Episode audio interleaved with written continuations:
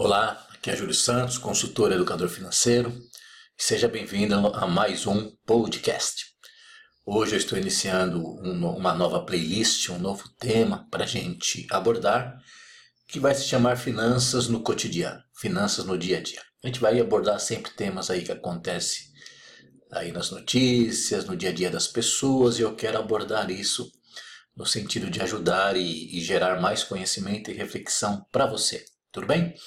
Não deixe aí de acessar os demais canais que a gente tem, Facebook, YouTube, LinkedIn especialmente. E aqui também no podcast, assinar e curtir para que você receba todos os nossos conteúdos. E hoje eu quero falar sobre o superendividamento. Aliás, como evitar o superendividamento. Nós temos recebido aqui na nossa consultoria muitos contatos de pessoas querendo saber como funciona a nossa consultoria financeira e coach? Então, receba aqui mensagem pelo WhatsApp, a simples frase: Como funciona a consultoria? Quero saber quanto custa. E aí é um volume bastante grande de pessoas de todo o Brasil que chegam até nós. E o número expressivo desses contatos são de pessoas que já estão no estágio do superendividamento. Então, uma breve conversa com as pessoas. Esse dia a pessoa colocou a mensagem assim: meu, meu casamento está na berlinda, não vejo mais o que fazer, estou desesperado, já fiz de tudo. E aí você vai percebendo que a pessoa está nesse estágio do super endividamento. E isso demonstra um pouco do perfil do brasileiro em relação a muitas coisas, não só quando a questão é financeira, mas é um perfil muito clássico, que é o que? O hábito de empurrar com a barriga, de deixar para depois, de adiar a busca por soluções sempre esperando um resultado milagroso, né? um acontecimento milagroso. Mas o que eu quero dizer para você é que ninguém se torna um super endividado de uma hora para outra. Para chegar a esse nível é um processo lento e gradativo. Há alguns estágios anteriores ao superendividamento que já deveriam servir de alerta para a tomada de providências. Bom, e qual seria o estágio imediatamente anterior? Antes de eu me tornar um super endividado, eu sou um endividado. Esse é um estágio anterior. Existe uma gradação. E isso eu quero que você saiba né, nessa nossa conversa. O endividado é onde vários compromissos financeiros deixam de ser pagos, o acúmulo de juros vai ficando insustentável e o desespero começa a bater. E aí que acontece? O endividado começa a recorrer a diversas fontes de empréstimo. Ele vai para tudo quanto é lado. Fintech, banco digital, amigo, antecipa 13 terceiro, antecipa férias, vende carro, refinancia carro. É, é uma, ele começa a perder o controle. É isso que vai levá-lo ao superendividamento. E na verdade, cada novo recurso que é obtido mais parece uma gota d'água em uma floresta em chamas. Não resolve nada. Eu já comentei no outro podcast Miopia Financeira, e convido você inclusive a, a ouvir. Uma empresária me ligou uma vez e falou: Puxa, eu vendi um imóvel de 300 mil reais e se passaram seis meses e não resolveu nada, a situação está pior. Ou seja, por que isso acontece? Eu quero levar você à reflexão. Pegar mais dinheiro, se endividar mais, normalmente não resolve. A tendência é a pessoa ir para o superendividamento ao invés de retroceder. Qual que é o maior erro dessas pessoas? O maior erro é que ela deveria procurar um profissional que sabe como solucionar o problema. Mas o que, que elas fazem? Tentam fazer do seu jeito, resolver sozinhas ou fico buscando soluções paliativas que vão dar até um alívio momentâneo.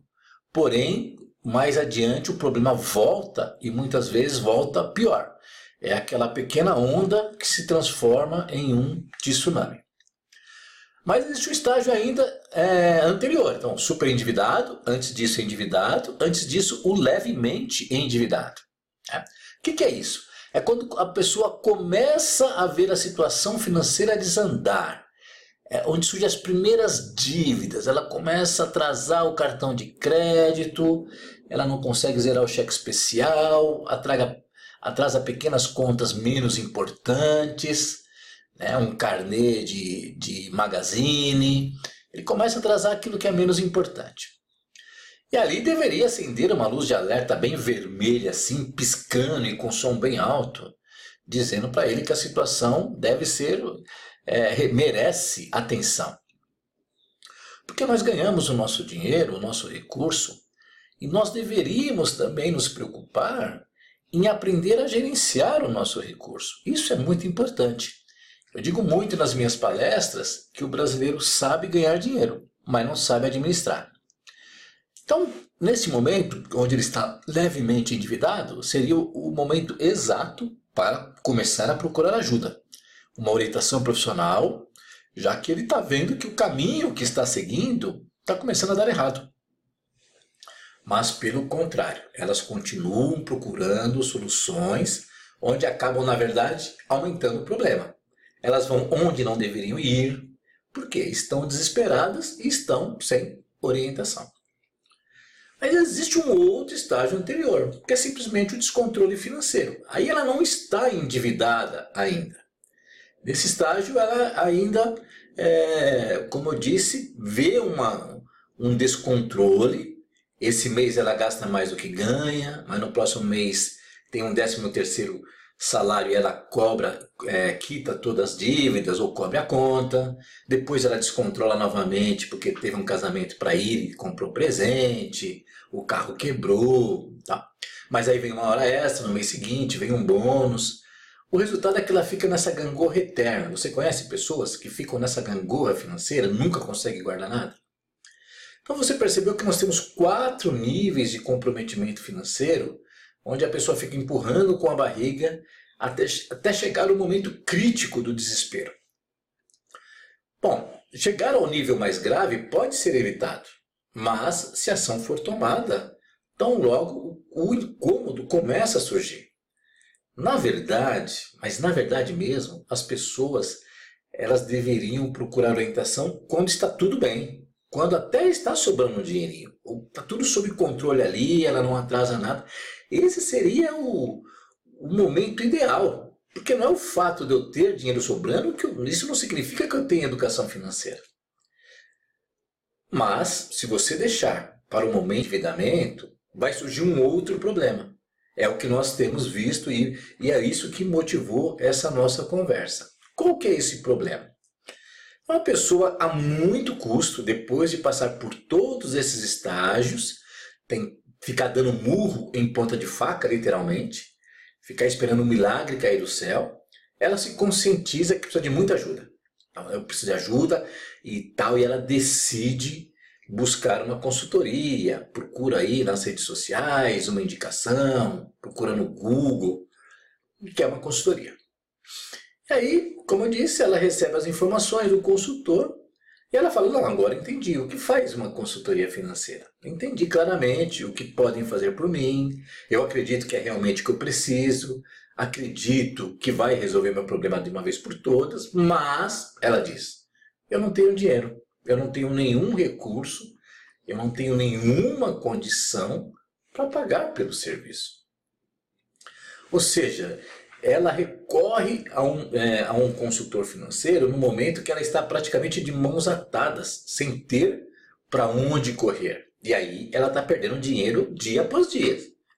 E aí ela começa também a perder bens, perder a saúde, perder a paz, perde até o emprego, porque ele começa a ficar totalmente desconcentrado.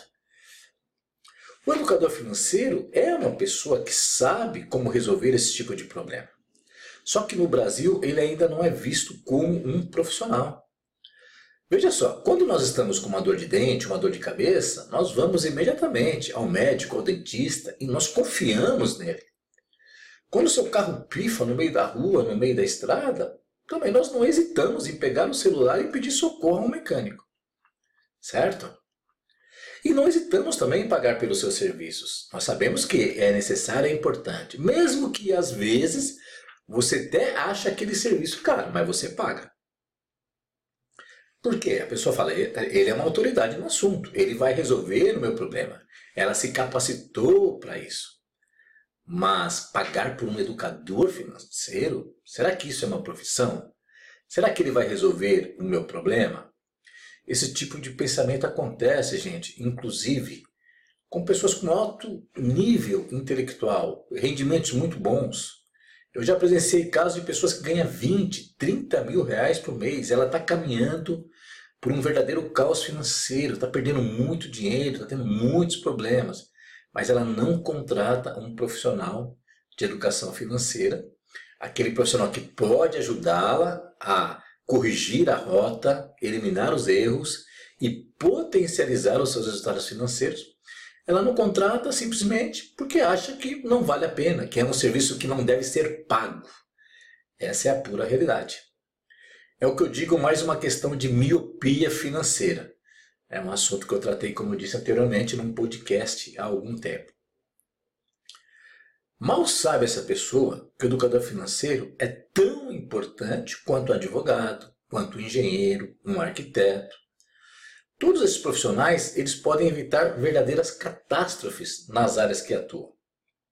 O educador financeiro é a mesma coisa.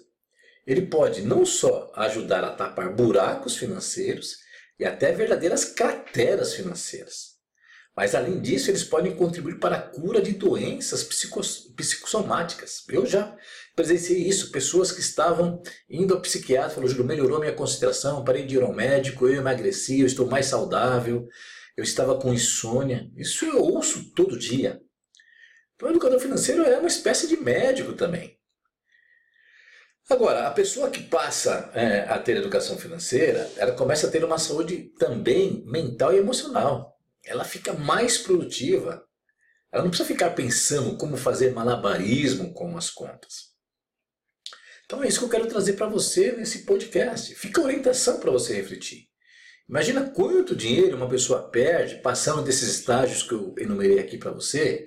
Ela paga juros, renegocia a dívida, vai em outro lugar, vai em outro lugar, e aí ela vai perdendo dinheiro. São empréstimos que, na maioria, enriquecem os bancos, que estão cada vez mais lucrativos. Muito menos desse total de perdas que as pessoas pagam. Pessoas pagam durante a sua vida 100 mil, 200 mil, milhões de juros para banco. Perdem muitas coisas. Isso poderia ser direcionado para um serviço de educação financeira, seja uma consultoria financeira, um coach financeiro.